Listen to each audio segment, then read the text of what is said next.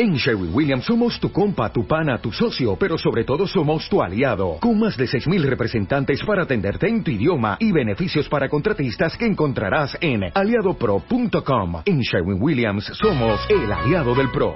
El de Baile Kids está por comenzar. Si te gusta bailar, cantar, recitar o haces cualquier otra y la haces muy bien, ven y demuéstralo. Esta vez lo que importa es tu talento. Métete a martadebaile.com o wradio.com.mx y checa las bases. El de Baile Kids está por comenzar. por W Radio. Permiso SEGOP, eje, RTC, diagonal 0511, diagonal 17. Empezaron cuentavientes, cuantovientes que tengan sobrinos, críos, eh, hijos, eh, hijos propios, hijos adoptados de 1 a 12 años, que tengan alguna gracia, que canten, que bailen, que reciten, que toquen algún instrumento, que hagan alguna cosa. El, el año pasado tuvimos a chavitos que eh, hacían el, eh, el cubo de Rubrik, ¿o ¿cómo es? Sí, es de Rubrik. Sí, el cubo que lo hacían en segundos. Tuvimos también a una chavita que hacía como malabares con los vasos, muy, muy, muy interesante y muy divertido.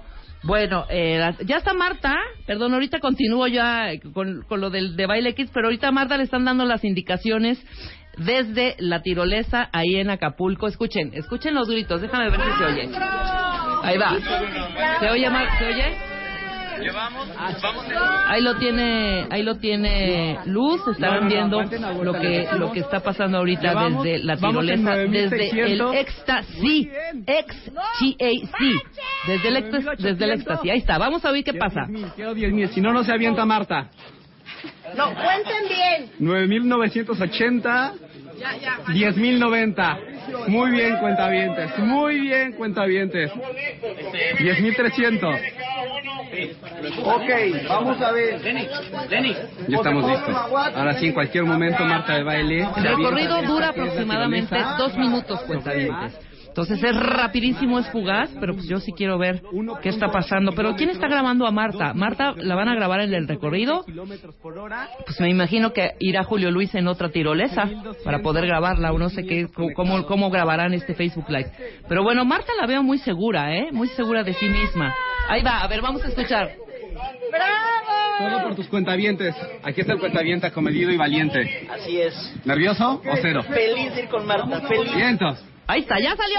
12.000. 12.600. Uno. Se va Marta. Y sale Marta de baile a 120 kilómetros por hora, recorriendo 1.8 kilómetros. Y yo corto la transmisión aquí para que lo reciba Andrea desde el otro lado O sea, y vean cómo fue la llegada de Marta.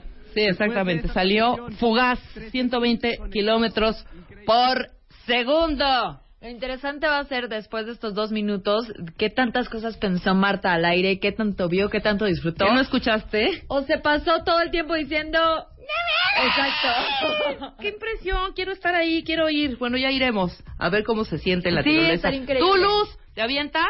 ¿También? Ana, Bueno, yo dejé votado el de Baile Kids por decir lo que estaba sucediendo con Marta de Baile, pero bueno, para niños de 1 a 12 años cuentavientes, que bailen, que toquen algún instrumento, que sepan andar en patineta, hagan algún deporte extremo, pero que lo hagan muy bien. Entonces lo que van a hacer es grabarlos en un minuto, graban el videíto de la gracia o del um, talento, el talento que tengan, claro, la- de la gracia o el talento que tengan, desde hoy hasta el 25 de abril.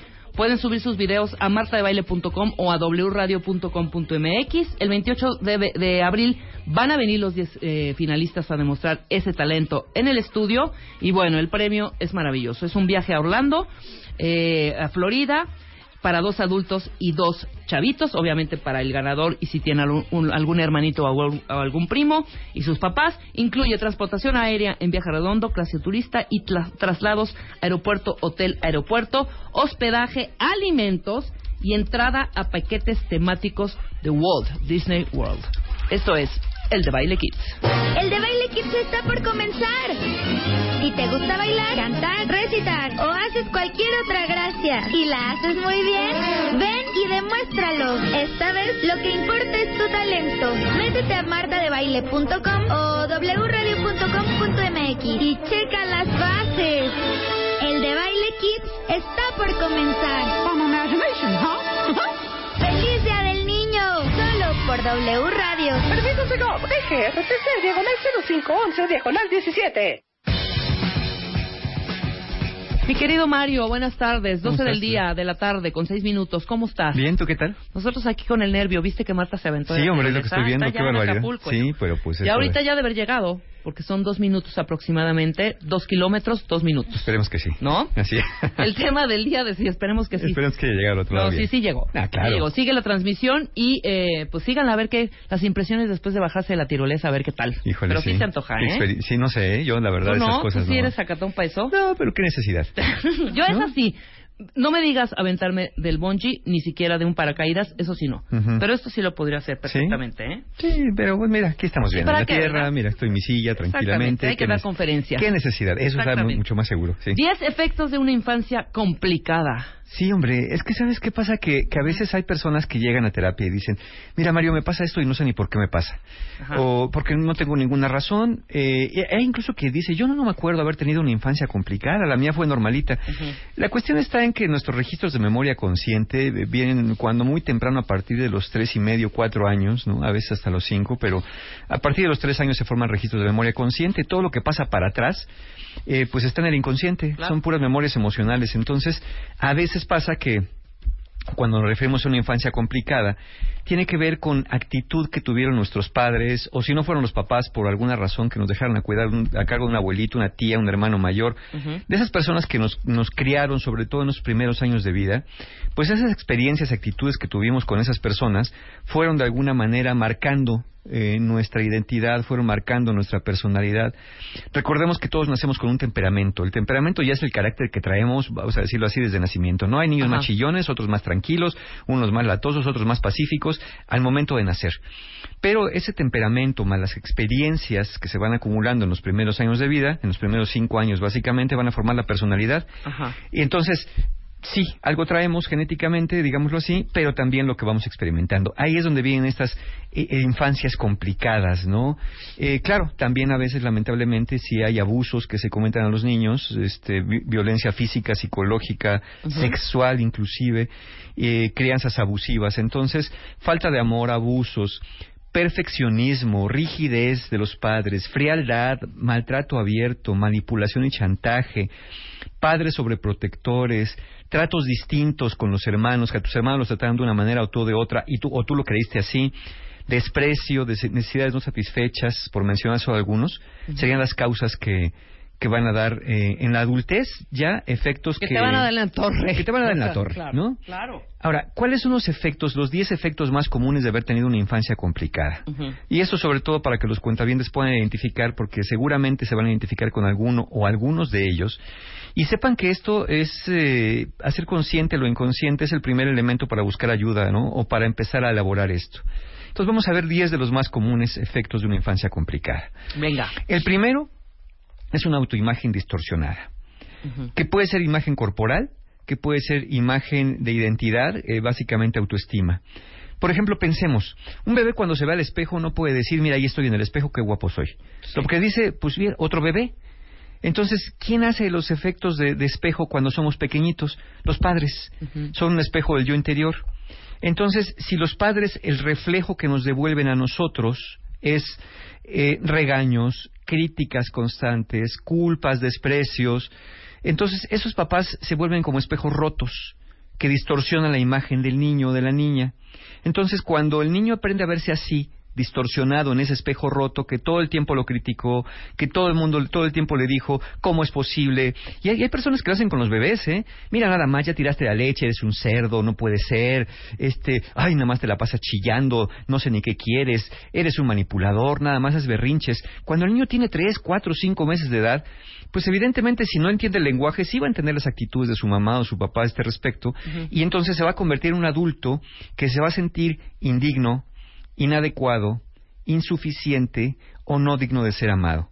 Entonces, una persona que se siente así, pues se va a conformar que- con que lo ame hasta quien no lo ama. Claro. Se va a conformar con cualquier compañía, con cualquier presencia, se va a sentir una persona que, hasta como dije, su imagen corporal, eh, muchas veces problemas que tienen que ver con trastornos alimentarios, con problemas de, de distorsión de la imagen. Sí, sí, sí, bulimia, anorexia, Sí, todas estas. tienen que ver muchas veces con estas eh, distorsiones que se fueron dando en la, en la infancia y obviamente también problemas para relacionarte sanamente. ¿Por qué? Porque lo que aprendes es que como tú no eres suficientemente listo, bonito, bueno, inteligente o lo que sea, entonces siempre vas a, a buscar amor, pero a cambio de algo que, que haces o a cambio de algo que das, porque lo crees que lo que eres no es lo suficiente. Claro. Ese es el primer efecto. Entonces, seriamente dañada tu, tu autoestima. Tu, sí, tu autoestima, tu, imagen, ¿no? Tu imagen, claro. No te puedes ver como eres. Y mira, aquí, eh, cuentavientes, no me dejarán mentir, seguramente quien esté pasando por esto eh, dirán, es que mucha gente me dice que soy bonita o soy inteligente o soy bien buena onda, pero no me lo creo. Y, y exactamente no te lo crees porque ya no importa la imagen que puedas proyectar hacia afuera, tú tienes una imagen distorsionada de ti. Entonces, lo que crees es que te lo dicen porque te quieren, porque te tienen lástima, porque son tus cuates, pues qué quieres que me diga, es mi hermano, es mi amigo, ni modo que me diga otra cosa, pero yo sé que soy un monstruo, yo sé que soy la peor Y al persona. revés, Mario, también afecta. Me imagino que sí. O sea, enaltecer cosas para que tú te creas más. Por ejemplo, decirles desde chavitos. Por ejemplo, yo me acuerdo a mi mamá, no me afectó a mí. Te voy a poner este ejemplo.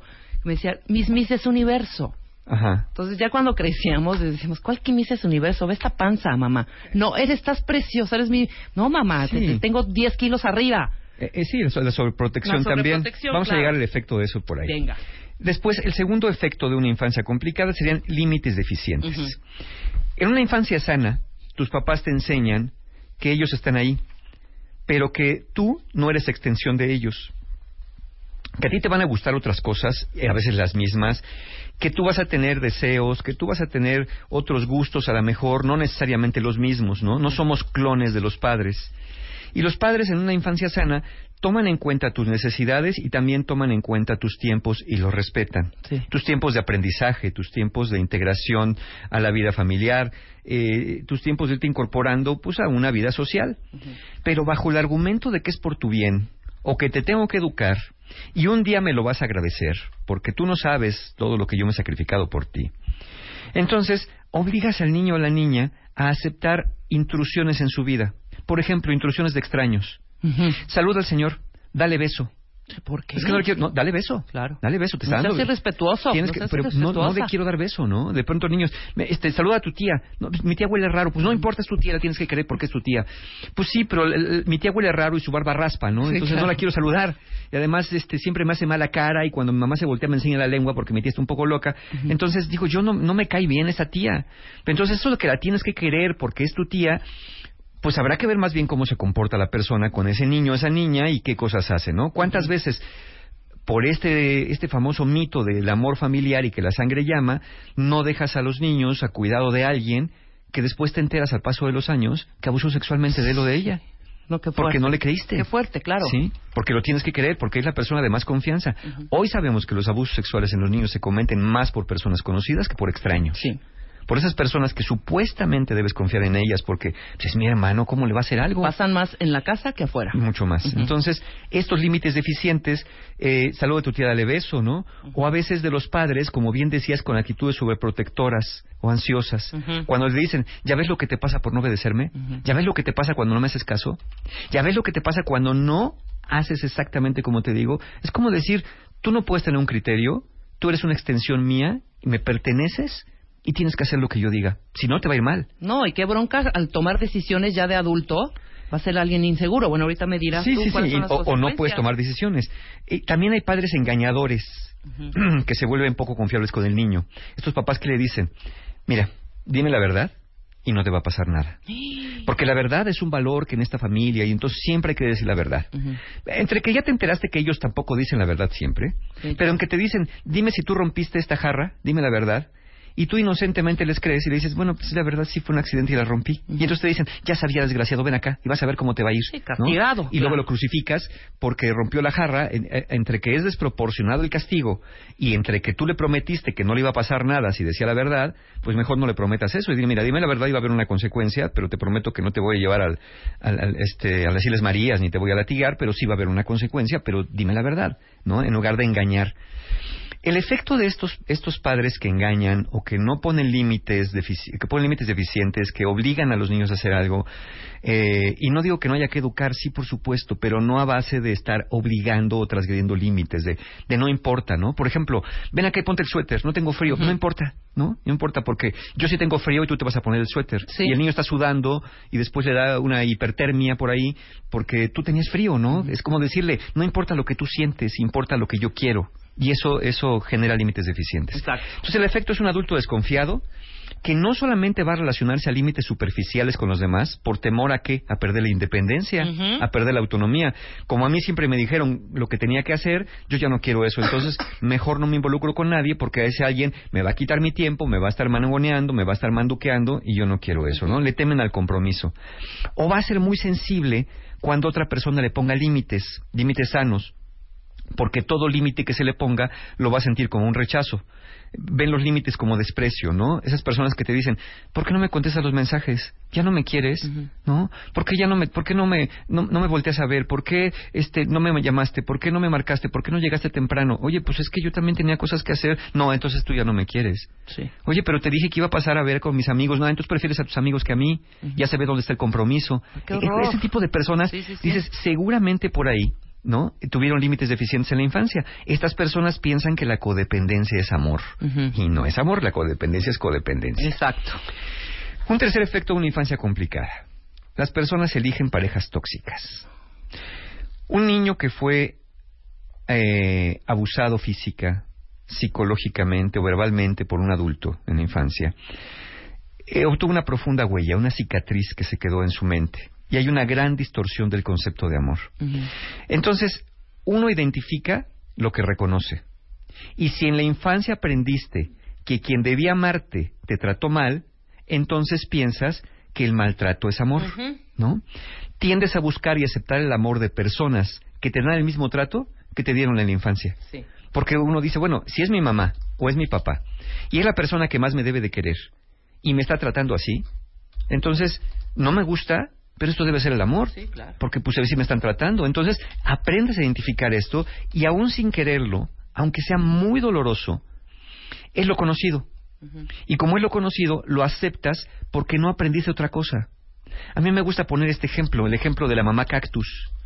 Imagina que, que tu mamá fue un cactus, Ajá. ¿no? Y entonces, pues, tienes la necesidad de una mamá y de que te abrace y de abrazarla. Entonces, de bebé, el niño se acerca al cactus porque dice, pues, esta es mi mamá y lo abraza. Pero al momento que abrazas un cactus, te espinas, te lastimas. Y dices, híjole, sí me duele, pero es mi mamá y no puedo estar sin ella. Y esto es amor. Eso es amor. Entonces aprendes a abrazar cactus. Entonces, pues vas por la vida Qué buena analogía, Mario. buscando ¿eh? Sí. personas cactus que te lastiman porque dices, esto es amor. Si ves una persona sin espinas, dices, no, esto no es amor. Sí, claro. ¿No? ¿Quién sabe qué será? Pero no, no, no me quiere porque cuando me acerco no siento nada. ¿No? Y sin decir que es la única causa, porque todavía no hay una causa unificada al respecto, algunos adolescentes que llegan a cortarse, algunas personas que, que- que hacen esta práctica de cortarse Sí. las muñecas, no, no el suicidio, sino de cortarse, provocarse dolor, bueno, puede tener mucho que ver con eso también, con una infancia de esta naturaleza, de alguna manera abusos físicos. No, y ¿y cuántos de ustedes o cuántos de nosotros, y a veces nos podemos incluir en eh, pensar que alguien no te quiere porque no te hace escenas de celos, porque no te hace panchos im- impresionantes, Sí, sí, porque no grita. azota la, la puerta y se larga, porque para eso es pasión, ¿no? Sí, porque ese es el amor verdadero, ¿no? Exacto, y el no, amor estamos pacífico. confundidos. Sí, los- es, es como creer que el café más bueno es el café más amargo, ¿no? Exacto. Y no es cierto, es el café más corriente, quemado, revuelto con garbanzo y quién sabe cuántas cosas que lo tuestan de más para que sepa bueno. Es que a veces confundes eso, que te hagan escenas, que te tenga, o sea, que tengas que tener un pleito para sentir que te quieren o viceversa. Es correcto, ¿No? sí. Eh, eh, estas personas crecieron bajo el concepto de si no duele, no es amor. Exacto. Si no es espinoso, Ajá. no es si no hay amor. drama, no es amor, No no, es hay amor. pasión, claro. Sí. Cuarto efecto de una infancia complicada. Ujú. La desconfianza. Uh, chale. Desconfianza. Ujú. ¿Por qué pasa? Porque tuviste padres emocionalmente inestables, hipersensibles o hipercríticos o explosivos. Eh, Unos padres así, que no sabes si, si van a estar hoy de buenas y en los dos minutos siguientes de malas, donde hoy se está riendo y al segundo siguiente está llorando, o donde ahorita está mi amor te quiero mucho y al segundo siguiente ven acá maldito porque te voy a matar, ¿no? Bueno, con personas inestables o, o así de, de- de frágiles emocionales, ni una planta puede crecer sana. Porque si, si no la riegas al punto que la ahogas, la dejas de regar al punto que la secas. Claro. Entonces, pues ¿cómo vas a crecer entre episodios de amor y episodios de, de- de- de maltrato? Es verdad que de niños necesitamos estimulación, es verdad que necesitamos amor y un sentido de pertenencia para florecer, pero cuando tu papá o tu mamá se vuelve impredecible en sus reacciones, cuando salió de buenas en la mañana y regresa de malas en la tarde, el niño o la niña aprende que la vida emocional es un campo minado, que donde pises, a cada paso, hay un riesgo de que te vuele la pierna una mina. Y de verdad, caminar sobre un campo minado es tener la vida en riesgo a cada paso que das. Si te quedas quieto, malo. Porque no puedes vivir quieto en un solo lugar. Te mueres de hambre, te mueres de sed, te mueres de insolación. Si te mueves, está el riesgo de que te explote. Entonces, si tienes suerte, avanzarás unos pasos, pero en cierto momento esa mina va a explotar. Entonces, como piensas que a cada paso hay peligro y que uno no puede plantar el pie con confianza, así que existe el riesgo de sufrir, bueno, un adulto que creció bajo este esquema de padres inestables, hipercríticos, hipersensibles o explosivos, se vuelve altamente desconfiado. ¿Qué está esperando? Que lo abandonen de un momento a otro. Exacto. ¿Qué está esperando? Está buscando siempre señales de traición en sus amistades. Y son personas que te pasan diciendo la vida, yo ya hice depuración de mi Facebook, por ejemplo, ¿no? Ya, borré a todos los que no son mis verdaderos amigos, porque entonces ya hice limpieza. Y te enteras que cuatro o cinco veces al año vuelven a llenar el Facebook de contactos nuevos, y cada cuatro o cinco veces al año vuelven a hacer limpieza y se llevan a En la todos. depuración, ajá. Porque dicen, aquí no hay verdaderos amigos. Y no es que no los haya, es que vas poniendo como estas pruebas, ¿no? Donde dices, mira, este como no me felicitó mi cumpleaños antes del mediodía, ya fue por compromiso. Esta persona como no está cuando yo lo llamé, y esta persona que estuvo en el hospital no me fue a ver. Entonces, eh, bajo el mito de que se conocen a los amigos en el hospital y en la cárcel, ¿no? Yo he conocido a muchas personas que dicen, mira, Mario, de verdad, mi mejor amigo estuvo en el hospital, le llamé, yo- pero, pero a mí desde que se murió mi mamá me da fobia entrar a los hospitales, ¿no? No es porque no lo quisiera ver, yo no puedo estar en un hospital, me pongo muy ansioso. Y eso no se toma en cuenta, ¿no? Parecería ser que el amor, volvemos al punto, y la amistad son un sacrificio. Sí. Y mientras más te sacrifiques por mí, más me quieres, ¿no? Y el amor no tiene por qué doler. Entonces las personas con desconfianza van poniendo amistades y, y van teniendo este miedo de traición y si tienen una pareja, si llegan a tenerla, porque muchas veces no la tienen justamente por este miedo, pues van a pensar que lo va a dejar por alguien más, por alguien más bonito, por alguien mejor, o simplemente porque las personas son así porque traicionan y te lo van diciendo, ¿no? Las personas no cambian, no puedes confiar en nadie, el único amigo verdadero es un peso en la bolsa porque todos los demás te traicionan, el dinero nunca te falte y no te va a faltar nada. No se quieren involucrar, pero es por miedo. Sí, claro. ¿no? Y son muy proselitistas de esto las personas desconfiadas. ¿No? ¿Qué, que ya tienes pareja? Sí, ya no, pues vas a ver al rato con qué te va a salir. Se van a- Así se son van a dejar, todos. ¿eh? Claro. Entran, ay, no, pues es que me invitó a cenar y bien padre las vacaciones. Así empiezan, así empiezan. Pero ¿cuánto, ¿con quién se habrá ido antes? ¿Eh? ¿Con, con, con quién se va a ir después? ¿Quién sabe quién estará pensando? Entonces, vivan bajo este esquema de desconfianza y contaminan a los demás, ¿no? No, y, y vas a lograr, claro, que se vayan y huyan de ti. Totalmente. Por supuesto. Con Y- todos tus actos. Y, y- y entonces tú vas a decir, claro, se fueron porque ellos son así. No te das cuenta que fue la profecía autocumplida. Profecía autocumplida. Tengo tanto exacto. miedo que me traicionen que con mis actitudes acabo haciendo que las personas se vayan porque se quieren poner a salvo y lo ven como una traición. Claro.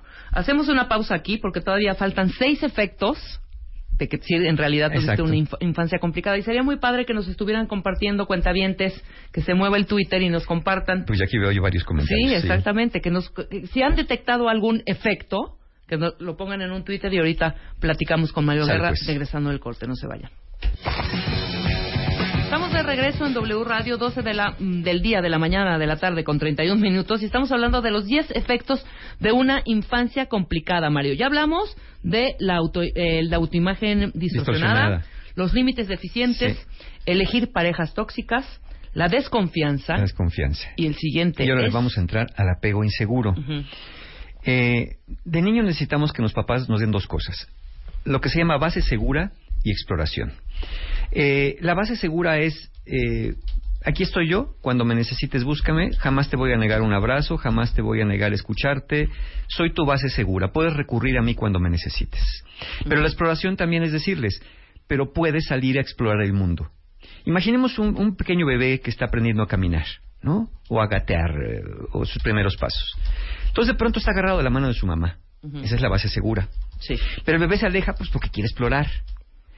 Eh, y cuando se aleja un poquito, de pronto un ruido lo asusta y regresa corriendo con su mamá y la abraza. Entonces su mamá lo dejó explorar y le permitió regresar con base segura. Sí. Cuando no se da esto, se da de la siguiente manera. El niño quiere zafarse de la mano de su mamá y le dice, no, aquí te quedas.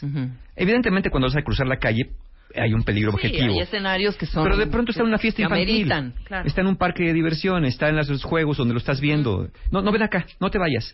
Es que los demás están jugando, no te quedas aquí conmigo, fíjate, porque tú no te vas a ir, porque seguro te caes y te rompe la cabeza, porque seguro vas a hacer una maldad, porque seguro te vas a acabar llorando, porque luego los niños te pegan porque eres bien menso. Aquí te quedas conmigo y no te me zafas. Claro.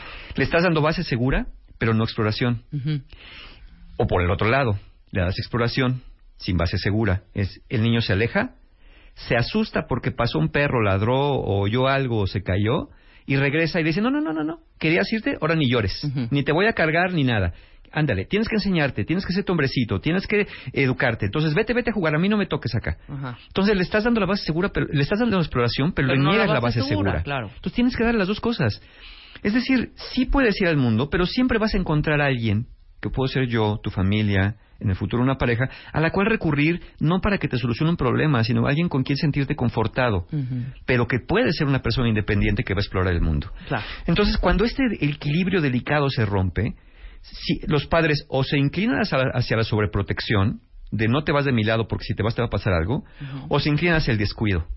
Entonces el niño o la niña va a crecer atemorizado de despegarse de quien ama porque va a sentir que todo lo que esté alejado de quien ama es peligroso, o se va a sentir abandonado por no recibir esta base segura, esa estabilidad, y de alguna manera esta es- seguridad emocional no la va a tener. ¿Qué efectos tiene esto en la vida adulta? Bueno, en el adulto repercute, por un lado, puede ser el miedo, la aversión al riesgo emocional. Por ejemplo, a enamorarte, ¿no? No te quieres enamorar o no te quieres comprometer porque pues te da miedo, ¿no? No tienes base segura, en una exploración dices, no, ¿para qué me alejo?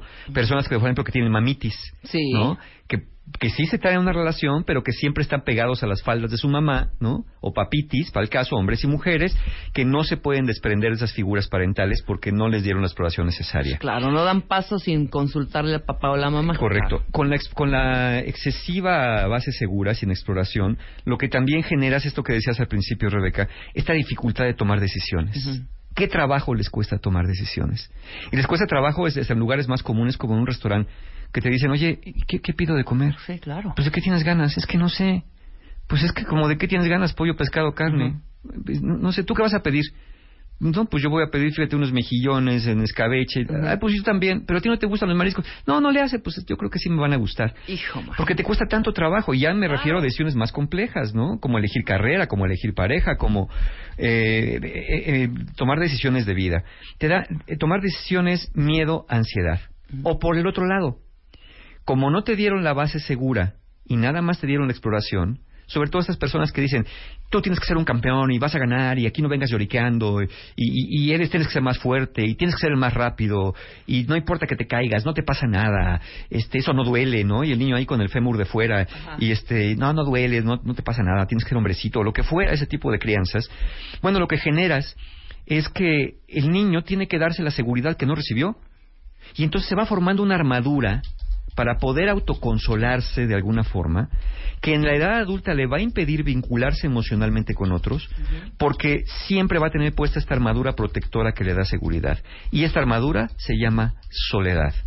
Wow. Prefiero estar solo porque yo solo me doy todo lo que necesito. No necesito a nadie en mi vida, mejor no me enamoro, mejor no tengo pareja, porque no necesito. Y sí, durante muchos años de su vida son personas que se sienten muy seguras en soledad, pero que llegadas las grandes décadas, los 40, los 50, los 60, empiezan a desarrollar profundos sentimientos de aislamiento y de eso a la depresión hay un paso. Sí. ¿no? porque no supieron cómo vincularse con otros, porque les enseñaron que tenían que ser fuertes.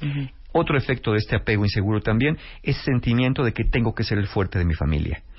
Yo no puedo doblarme, no puedo quebrarme, yo no puedo llorar, yo tengo que ser el fuerte. ¿Quién se los dijo? Nadie. Nadie se los dijo con palabras, pero se lo fueron transmitiendo, Transmitiendo, con actitudes. claro, con la ¿no? actitud, De aquí a mí no me vengas a lloriquear, tú sabes cómo resuelves tus problemas, Exacto, ¿no? Te exacto. metiste en un problema, tú lo resuelves. Sí, está bien enseñar eso, pero también tienes que dar una base segura.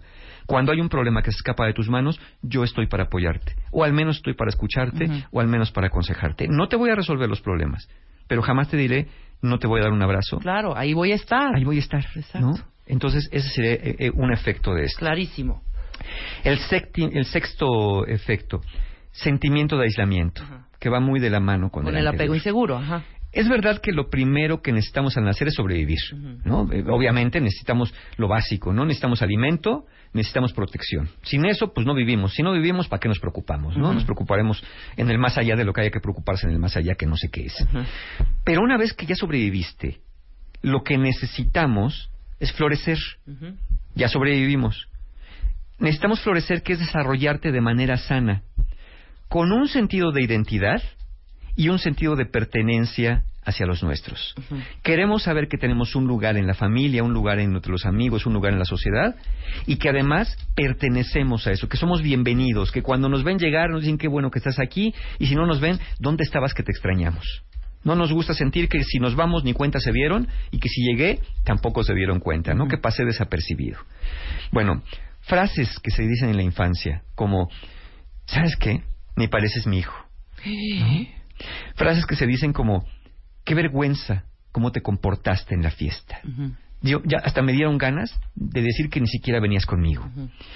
Frases que se dicen como, lárgate de aquí, no te quiero ver. No te quiero ver, vete, vete, vete. No te quiero ni ver. O, Dios mío, ¿por qué me castigaste con un hijo así? ¿Qué hice yo para merecer esto? Que solamente he sido una buena madre o un buen padre para el caso, ¿no?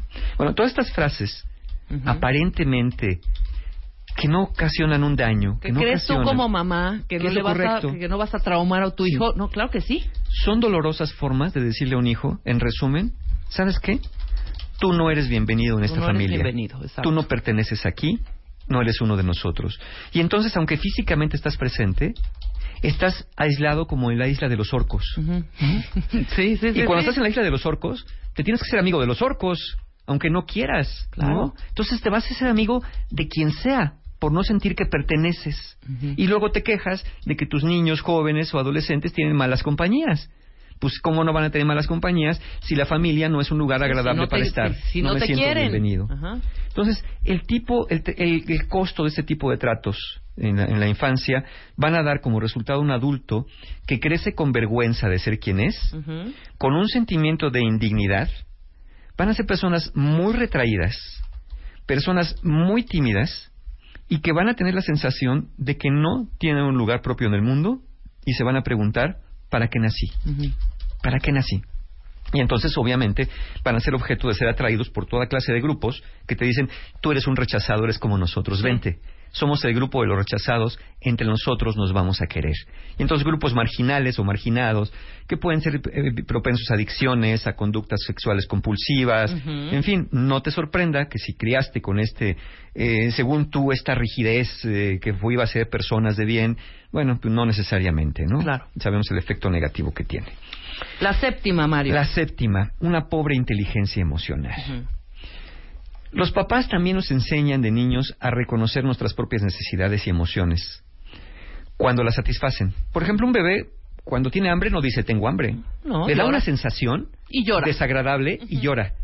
Entonces, cuando los papás vienen y alimentan, el bebé agarra la paz, ¿no? Hasta después como que ah, suspiró.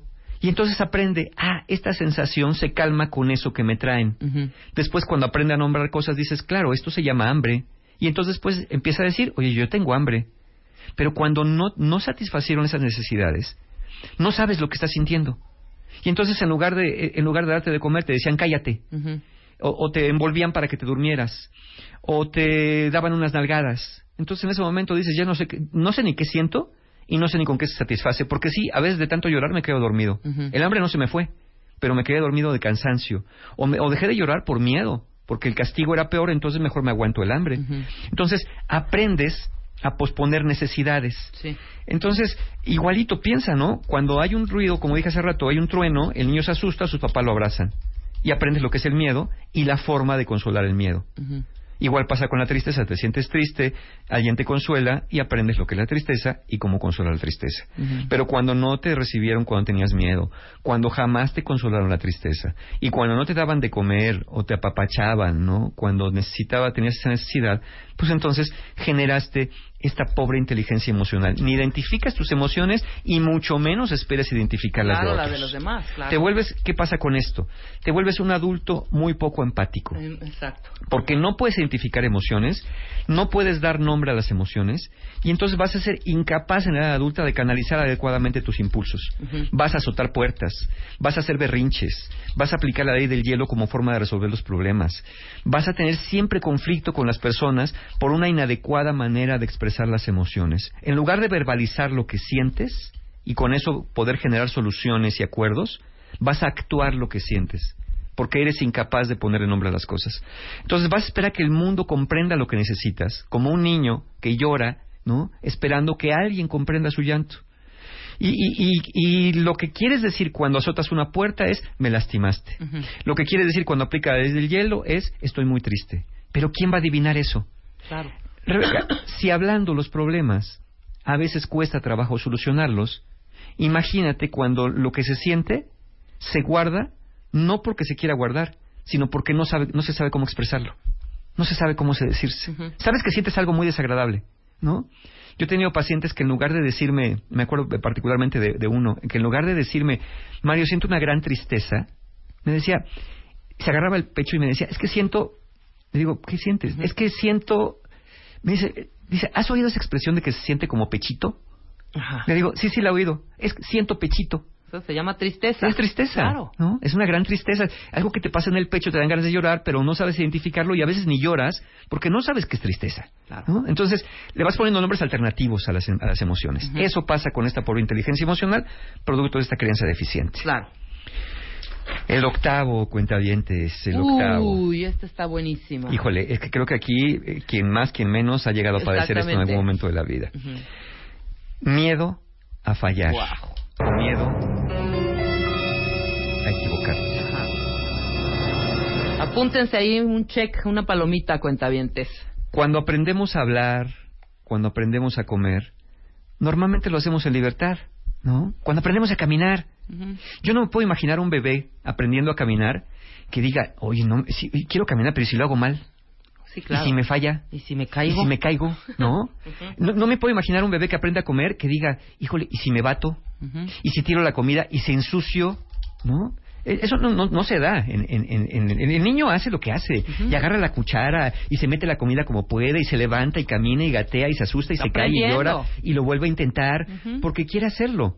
Bueno, eso, eso sería lo normal, actuar en esta libertad con la guía de los padres que nos comprenden y que comprenden que todo proceso de aprendizaje va de la mano del ensayo y el error. Es natural, estás aprendiendo.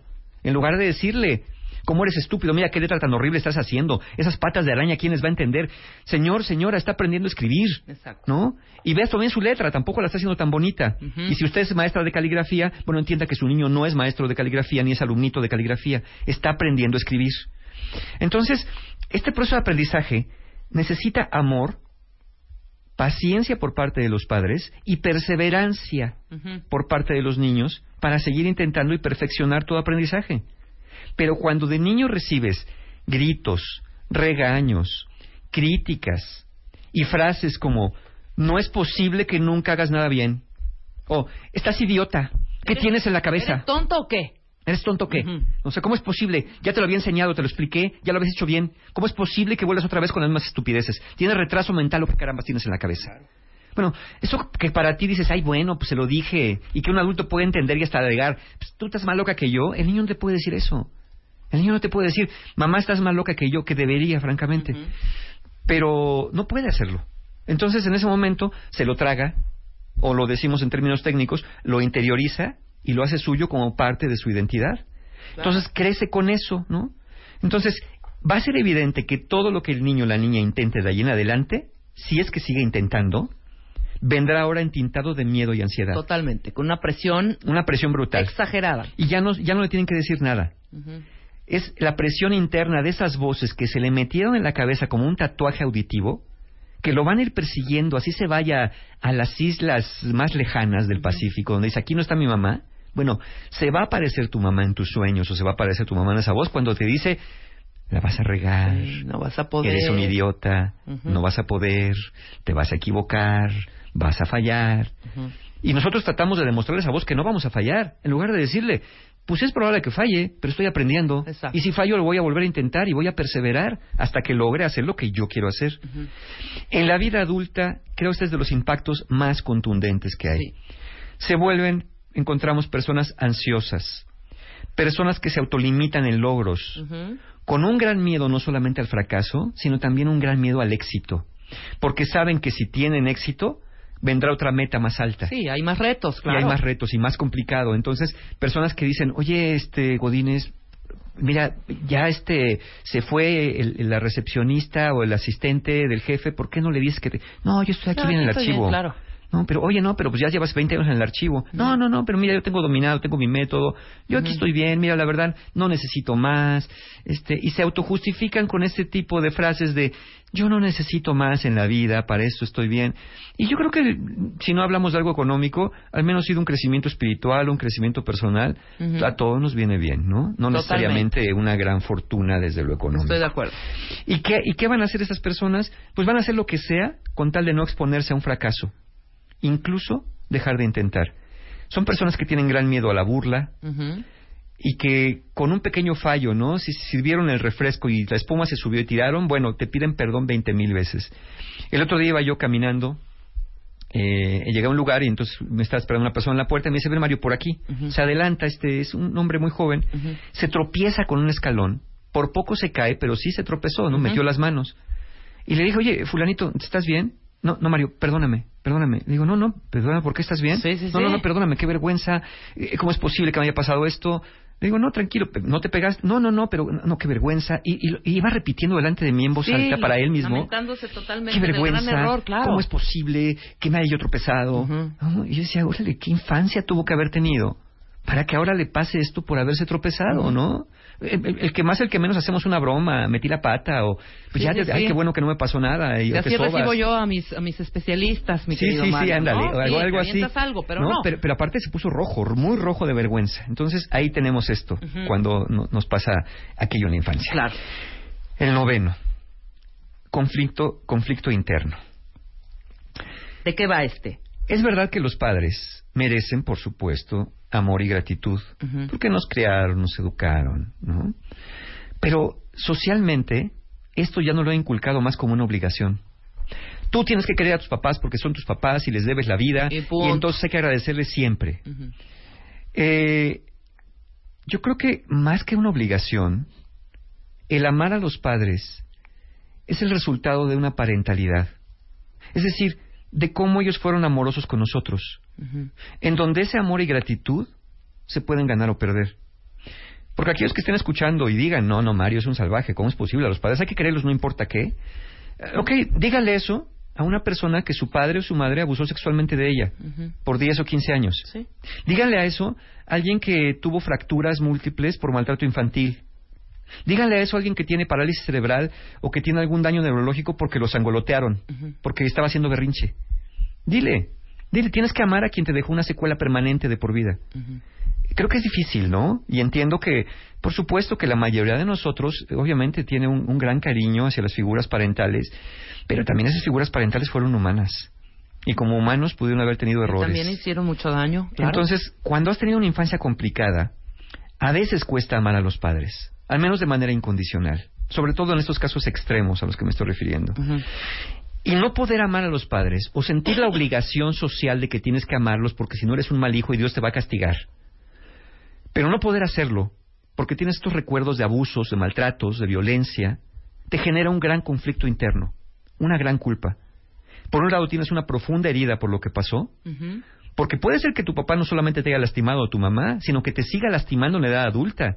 Que siga siendo un padre o madre chantajista aún a tus 40 años y te siga diciendo lo mal hijo que fuiste Exacto. y lo malagradecido que eres por quererte casar y dejarlo solo o sola porque para eso te tuve, para que me acompañaras en mi vejez y mira lo que quieres hacer, abandonarme. Pero más merezco, más merezco, porque lo único que hice fue darte amor. Qué bárbaro. ¿No? Entonces, pues, eh, ¿cómo este, esta- este sentimiento entre que si me voy traiciono, pero si me quedo no soy feliz, va reeditando ese dolor infantil, te vas sintiendo indefenso, porque ¿cómo, cómo luchas con una figura tan poderosa como es un padre que se ha impuesto de esta manera una madre?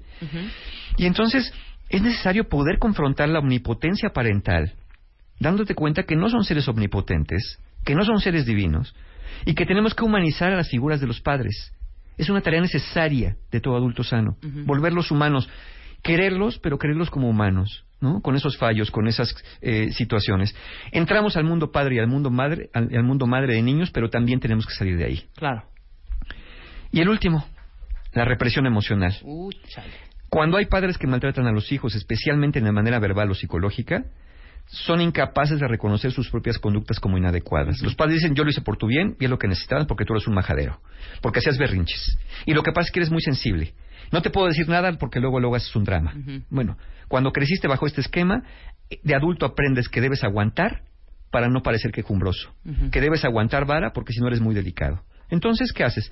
Te callas los desacuerdos, No pone límites. haces que no pasa nada, permites conductas y tratos que no deberías permitir y te colocas en riesgo de reeditar aquel maltrato infantil que tuviste porque justamente pues tu- tu- tus emociones no aprendiste a decir lo que sentías, aunque sí identificas lo que sientes, pero no aprendiste a decir. Claro, no lo dijiste. No lo dijiste. Wow, pues ahí está. Cuentavientes muy, muy animados ahí, tuiteando y tuiteando. Pues, les, les agradecemos que hayan. ¿Viste cuántas cuántas historias? No, no, no, nos- bueno, No, no, muchísimas. Muchos espejos reflejados, ¿no? Unas más dramáticas que otras, pero en fin. Es aquí está correcto. Mario y aquí está Mario para darles, darnos esa luz al final del camino, Mario. ¿Qué tenemos que hacer? Bueno, pues como esto es inconsciente, tenemos que reconocer para poder empezar a sanar. Lo primero es reconocer que hay un problema y aquí sí tenemos que buscar ayuda. ¿Para qué? Para recolocar a las figuras de los padres al nuestro, a nuestro yo infantil en lugares más adecuados, sin culpa, sin vergüenza y en libertad de amar y decidir. Esas de las cosas que sí requieren una intervención, ya sea individualizada o ya sea de manera grupal, para empezar a trabajar con esto. Sí, aquí hay que acudir a y pedir, pedir ayuda en estos casos. Es necesario. Evidentemente, ¿no? Es necesario. Y justo para eso, bueno, pues te- tenemos talleres, Hay tenemos hay talleres. curso. Eh, justamente este sábado, primero de abril, tenemos nuestro taller Sanando Heridas de la Infancia, que es justamente un taller donde hacemos esto, recolocar a las figuras de los padres, recolocar a la figura del yo infantil y como adultos hacernos cargo. Es una excelente idea para empezar a sanar todo esto y que estos efectos de los que hablamos ya pues se vayan integrando, se vayan diluyendo en la vida adulta. Entonces, Sanadores de la Infancia ya es el sábado, quedan bien, bien poquitos lugares, no sé si queden cinco o seis lugares nada más, pero bueno, si ya no quieren, no tienen por qué vivir esto, una infancia infeliz no determina la vida si buscan la ayuda necesaria.